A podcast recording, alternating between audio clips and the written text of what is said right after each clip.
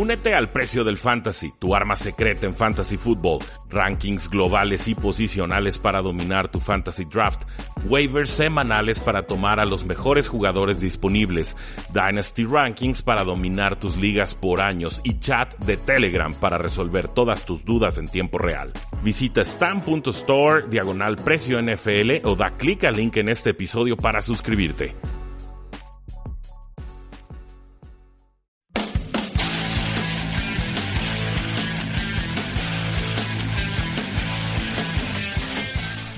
Saludos a todos, bienvenidos a un programa más de Tres y Fuera, donde la NFL no termina y nosotros tampoco. Mi nombre es Rudy Jacinto y nos pueden seguir en nuestras distintas eh, formas de contacto, facebook.com diagonal Tres y Fuera, en Twitter como arroba paradoja NFL, tresyfuera.com y nuestro podcast Tres y Fuera NFL para que se suscriban y nos presuman desde sus eh, celulares. El día de hoy, bueno, un programa un poquito más eh, corto, vamos a hacer la previa del Thursday Night Football entre los Jets de Nueva York que están visitando o estarán visitando a los eh, Cleveland Browns, un partido en el que las líneas totales de Las Vegas tienen a los Browns venciendo a los Jets de Nueva York 21 a 18, es decir, Cleveland Browns favorito por 3 eh, puntos y esto no me sorprende demasiado dado a lo difícil que ha sido para equipos como Pittsburgh o para como los Santos de Nueva Orleans jugarle eh, a esta defensiva de los Cleveland Browns. Pero primero vamos platicando sobre el lado ofensivo del balón con el equipo eh, local. Eh, Taylor ha sido capturado 10 veces en dos partidos. Es la segunda cifra más alta en toda la NFL hasta este momento de la campaña. Pero los Jets de Nueva York no tienen pass rushers como en el pasado, no tienen esta línea defensiva dominante, por lo cual creo que un quarterback móvil puede hacerles eh, daño. Por ahí veía que Brian Tannehill en la semana 2 les corrió eh, un, montón, les corrió 44 yardas y Tyrell Taylor pues ha estado corriendo 35 o 38 yardas en sus últimos duelos. Entonces por ahí hay un, duelo o una forma de atacar a esta defensiva verde. Eh, de ahí en más tenemos por ejemplo el juego terrestre con Carlos Hyde, no tan eficiente pero sí con mucho, mucho volumen de, de juego. Tuvo 17 acarreos contra los Santos eh, de Nueva Orleans. Así el, 58% de los toques de balón del backfield fueron para él, el 37% restante para Duke Johnson y apenas el 4% de lo que quedaba para el novato Nick Chubb, que para mí es mejor talento que Carlos Hyde, pero todavía no le dan oportunidades en Cleveland. Por ahí eh, quizás Carlos Hyde pueda ser un running back 2 de alto volumen, techo bajo porque sí creo que la línea defensiva de los Jets es, es, fuertecita, creo que no es fácil correrles, creo que no ha habido éxito de corredores contra los Jets eh, esta temporada. Entonces creo que va a necesitar un touchdown por ahí Carlos Hyde para mantener a flote su valor esta semana para efectos de fantasy football, los que sea que, que se dediquen a jugar esto. En cuanto a receptores de los Cleveland Browns, pues ya se fue Josh Gordon, eh, va, a liberar algunas oportunidades ahí. Receptor principal va a seguir siendo Jarvis Landry, que llegaba con algunas eh, especulaciones de lesión a este partido, pero creo que sí va a estar eh, activado. Recuerden que todas las lesiones se mencionan o se confirman ausencias o, jugadores activados una hora antes de los partidos. Entonces, al momento de grabar este programa, yo no sé si, si va a estar activo Jarvis Landry o no, opero desde la suposición de que así va a ser. Landry, pues bueno, él le toca jugar contra Buster Scrine, que es un cornerback slot de los Jets que ha sido muy explotado y maleado esta campaña. Ha estado fallando tacleadas y Jarvis Landry es muy bueno tanto en elusividad como con, fuerza rompiendo eh, tacleadas. Entonces creo que por ahí los Cleveland Browns tienen que aprovechar a Landry y creo que lo harán de forma exitosa.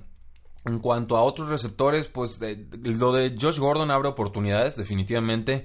Eh, tenemos a David Njoku, ha recibido 14 pases en los últimos dos partidos, no ha atrapado muchos de ellos, no ha llegado a touchdown. El potencial está ahí, la necesidad del equipo también está ahí. Creo que tarde o temprano David Njoku se va a convertir en el receptor número 2 de este equipo. En cuanto a receptores abiertos que quedan, pues está Richard Higgins por un lado, 11 targets hasta ahora, Antonio Callaway por el otro, 5 targets hasta el momento. Richard Higgins, eh, lo decíamos en programas pasados, un jugador no muy atlético, pero eh, confiable, un, receptor tipo posesión, o sea, de los que atrapan y casi casi se van al, suelo, no, no son de los que te consiguen muchas yardas eh, extras, pero hay que considerarlo porque el equipo lo ha tenido como el receptor abierto número 2 hasta el momento. Y Antonio Callaway es el que a mí me emociona, el receptor de los Florida Gators. Eh, un pase profundo para touchdown eh, atrapado de Terror Taylor. Eh, de, cortesía el pase de Terror Taylor, perdón. Pero creo que es el jugador que se va a ver más involucrado gracias a la salida de Josh Gordon. Ambos hasta el momento serían volados en el fantasy football, pero también hay necesidad de que uno de ellos levante la mano y se vuelva importante en esta ofensiva. Mi apuesta va a ser Antonio Callaway. Creo que el equipo está más emocionado con él que con Higgins, pero entiendo que Higgins ha, durado tantos años con el equipo por una razón y es porque es confiable. Ahora, con el juego de los Jets de Nueva York, pues vimos un partido muy bueno de Sam Darnold, vimos otro no tan bueno, de ayer me lo estaba eh, aventando de nuevo el, ese Jets contra Miami Dolphins y ciertamente nunca pareció que los Jets pudieran darle la vuelta al marcador. Eh, creo que respondieron muy tarde y quizás en tiempo basura están eh, produciendo más yardas. Pero los receptores de, Sam Darnold o la, forma en la que ha favorecido a sus receptores es Quincy Enungwa primero, después Gerald Pryor, Powell, el corredor número 3, y la sorpresa para mí es Robbie Anderson, que apenas tiene 6 targets en dos juegos. Eh, pues para mí es el mejor receptor del equipo, pero no se está entendiendo en esta nueva ofensiva y con este nuevo mariscal de campo. Quincy Enungua con 21 pases en dos partidos, por ahí un touchdown que le pudieron haber lanzado y, le lanzaron mal.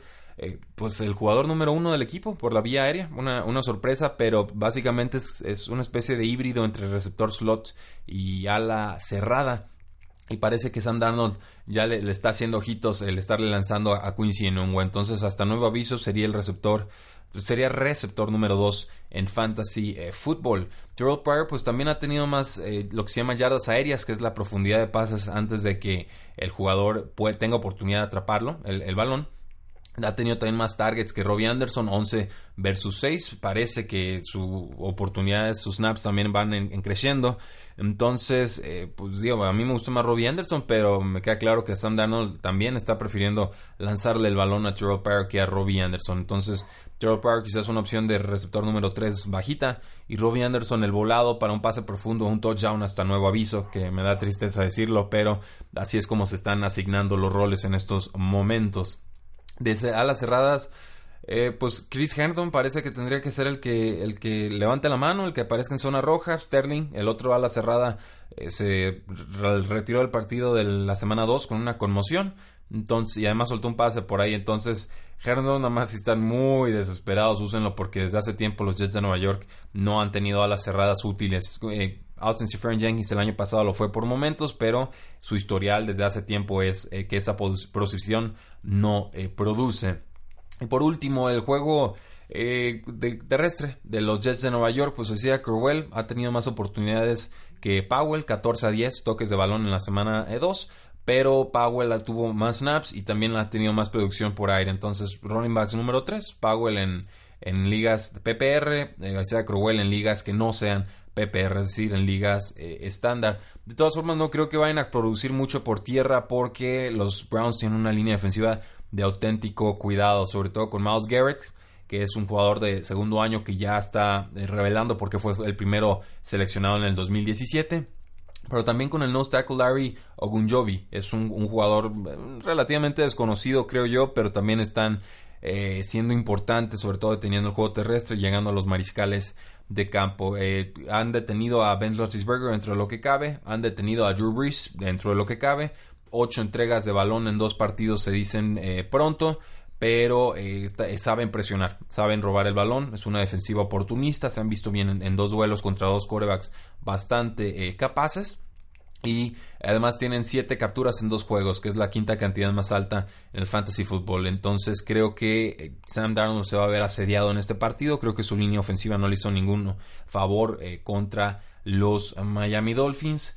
Creo que va a ser un duelo de, no muchos puntos. Creo que ya los, cuando tienes que recuperarte en tres días para jugar al cuarto, o sea, cuando juegas en domingo y luego tienes que ir a Thursday night, pues el cuerpo lo resiente, el tiempo de recuperación no es el ideal, el rendimiento puede ser quizás un poco más bajo.